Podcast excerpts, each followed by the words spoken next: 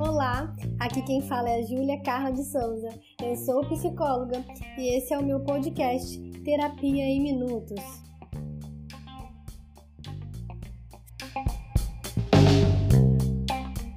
Vamos conversar hoje sobre os prejuízos de não falar sobre os seus sentimentos. Você consegue falar sobre aquilo que você sente? É possível perceber que existem pessoas com dificuldade de falar sobre suas emoções ou então afirmam que não gostam de falar dos seus sentimentos.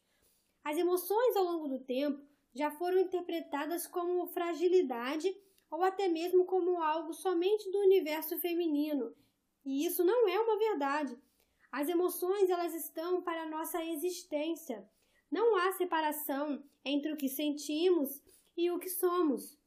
Convivemos a todo momento com a nossa complexidade e totalidade.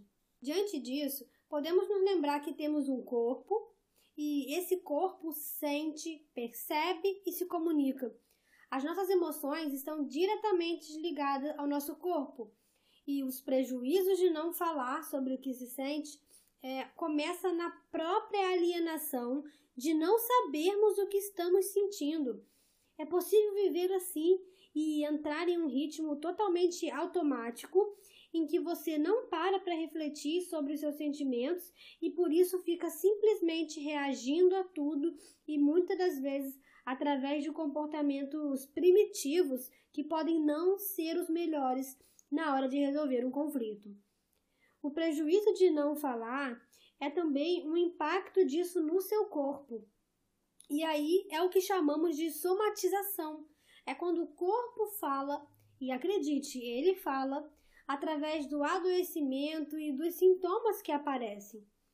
Quando eu falo aqui da, da somatização, eu não me refiro apenas a doenças né, é, desenvolvidas em nosso corpo, como uma gastrite, ou até uma condição dermatológica, mas eu também me refiro às sensações que podemos é, percebê-las como expressões do corpo diante daquilo que não está sendo dito.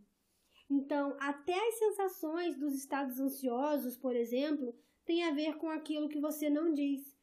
É, digamos que tenha uma situação que você precise resolver com alguém, seja no trabalho ou no contexto familiar a necessidade de falar com essa pessoa pode, diante do medo, te paralisar.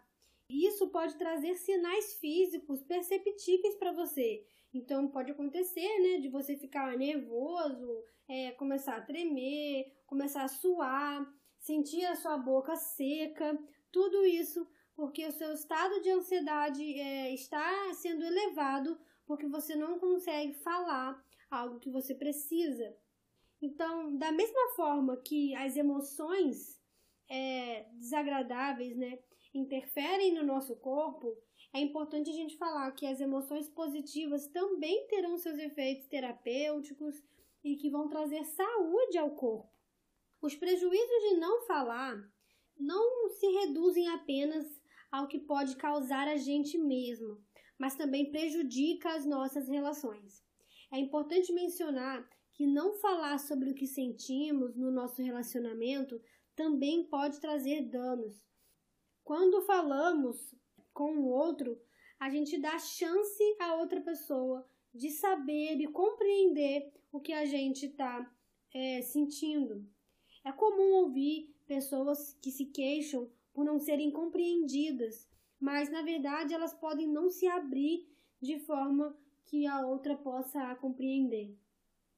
Então, é, a gente também deve considerar que pode acontecer no momento da fala do outro você perceba que a pessoa não recebeu muito bem aquilo que você disse. E isso acontece. Mas você não precisa se sentir responsável pela forma como o outro interpretou e se sentiu depois dessa conversa. Então, falar é dar a chance ao outro de saber o que você está sentindo, mas não podemos garantir como o outro irá receber aquilo que você falou. Cada um será responsável em administrar aquilo que está sentindo.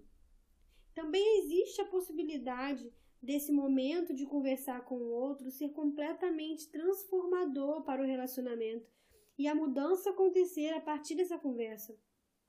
A todo momento estamos em constante comunicação e até o próprio ato de se isolar pode comunicar algo, inclusive o próprio silêncio, que muitas vezes tem muito a dizer. Então, cada relacionamento tem sua importância e demanda sim uma expressão e comunicação. O falar em um ambiente de terapia, né, tem o seu efeito, mas falar com uma amiga pode gerar outros efeitos, se comunicar com um familiar vai também gerar as suas repercussões e por aí vai. Mas perceba que nenhuma relação pode substituir a outra, porque cada relação é única. Então, se você se sentir que precisa de terapia, as conversas com sua amiga, por mais saudáveis que sejam, não vai substituir um processo terapêutico. E a terapia também não vai substituir a sua relação com os amigos.